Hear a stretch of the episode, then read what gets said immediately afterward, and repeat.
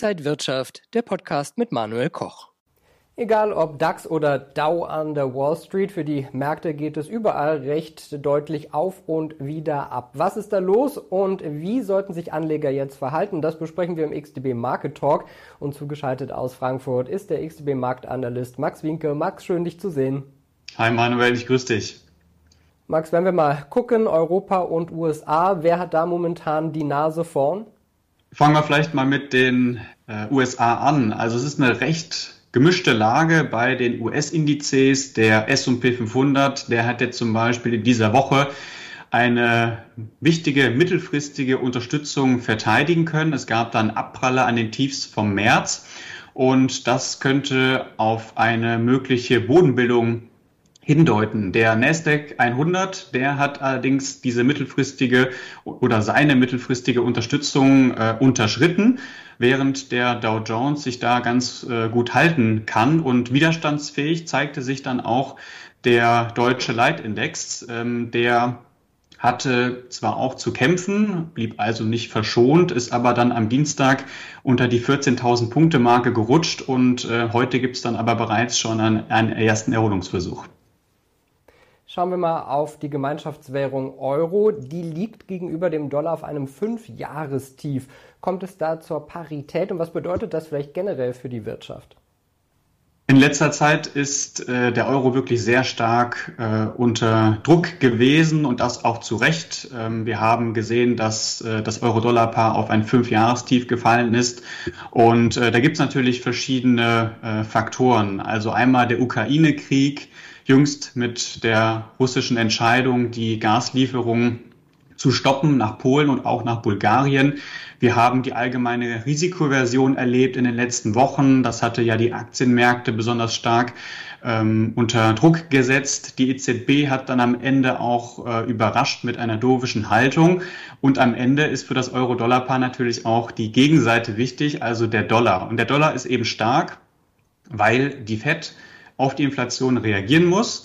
Ähm, sie wird das auch zukünftig auch tun oder weiter tun. Und diese anziehenden Inflationserwartungen spiegeln sich auch in ansteigenden Anleiherenditen äh, wieder. Und äh, das ist auch der Grund, warum ich erwarte, dass wir bei Anstiegen oder Erholungsversuchen beim Euro-Dollar-Paar nochmals die Möglichkeit haben, den Markt abzuverkaufen. Und wo liegen dann die nächsten Ziele? An den Tiefs vom Jahr 2017 um die 1,03er Marke und dann könnten wir auch in Richtung Parität, also einem Wechselkurs von 1 zu 0 gehen. Ähm, wichtig wäre dann aber der, der Durchbruch äh, der Tiefs ähm, bei 1,03. Momentan läuft auch wieder die Quartals-, die Berichtssaison. Wir haben auch die deutschen Banken gesehen, Commerzbank und Deutsche Bank mit Zahlen. Äh, ja, wo liegen da die Herausforderungen und sind die Aktien ein Kauf? Beide Banken haben jetzt die Zahlen veröffentlicht. Die Deutsche Bank hat unter anderem überzeugt mit äh, ja, gut laufenden Geschäften im Investmentbanking. Die Commerzbank konnte den Gewinn verdoppeln, jetzt um Q1 im Vergleich zu Q1 2021. Also da konnte man die Erwartung auch deutlich übertreffen. Und äh, was jetzt etwas Hoffnung bietet, ist eben die Zinswende. Also höhere Zinsen sind grundsätzlich positiv für Banken. Man muss aber auch berücksichtigen, dass eine straffere Geldpolitik dazu führt, dass sich die Situation der Verbraucher etwas verschlechtert und im Hinblick auf eine mögliche Rezession, unter anderem jetzt in Europa, ähm, ist das natürlich etwas, was äh, den Optimismus etwas dämpfen könnte. Ähm, Schauen wir mal auf die Amerikaner. Auch JP Morgan hatte ja schon vor, ähm, vor einiger Zeit die Zahlen präsentiert, beziehungsweise die Berichtssaison eingeläutet und da hat man eben auch ein klares Signal gesehen. Es gibt eine Verlangsamung bei der Kreditvergabe und das ist dann ähm, auch auf diese steigenden Zinsen zurückzuführen. Ähm, Ob es jetzt ein Kauf ist, Deutsche Bank oder Commerzbank, da wäre ich sehr, sehr vorsichtig. Ähm, was wir technisch gesehen haben, ist ein Unterschreiten der kurz- und mittelfristigen Unterstützungsmarken. Wir haben deutlich nachgegeben. Ausgehend von diesen Februarhochs äh, gab es Rückgänge von über 30 Prozent bei beiden Werten.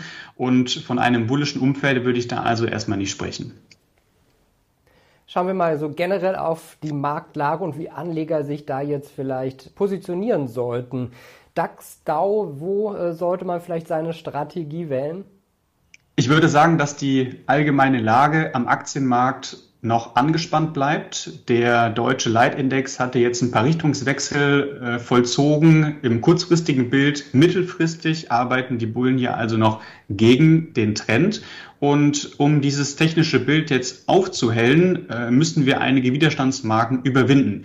Zum Beispiel das lokale Hoch bei 14.200 Punkten oder auch die Hochs der Vorwoche bei 14.600 Punkten. Dazwischen haben wir noch die 50-Tage-Linie und wir haben also hier einen starken Widerstandsbereich, äh, der erstmal überwunden werden muss. Und ähm, solange dieser Bereich nicht überwunden wird, wird kann es sein, dass der Markt auch nochmal die 12.400 Punkte Marke testet und durchbricht, um dann den mittelfristigen Trend fortzusetzen und zu bestätigen.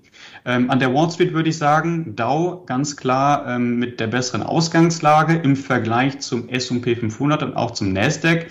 Ich würde aber auch sagen, dass ähm, je nachdem, wenn sich an der fundamentalen Situation etwas deutlich verbessern sollte, dann könnten es auch wieder einmal die Tech-Werte sein, die vielleicht eine dynamische Aufwärtsbewegung ähm, sehen und sich dann vielleicht auch stärker erholen sagt Max Winke, Marktanalyst bei XTB. Vielen Dank für diese Einblicke, Max. Sehr gerne. Danke nach Frankfurt und danke Ihnen und euch, liebe Zuschauer, fürs Interesse am XTB Market Talk für diese Woche. Mehr Infos gibt's auf xtb.com.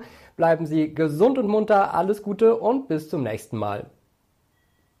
Und wenn euch diese Sendung gefallen hat, dann abonniert gerne den Podcast von Inside Wirtschaft und gebt uns ein Like.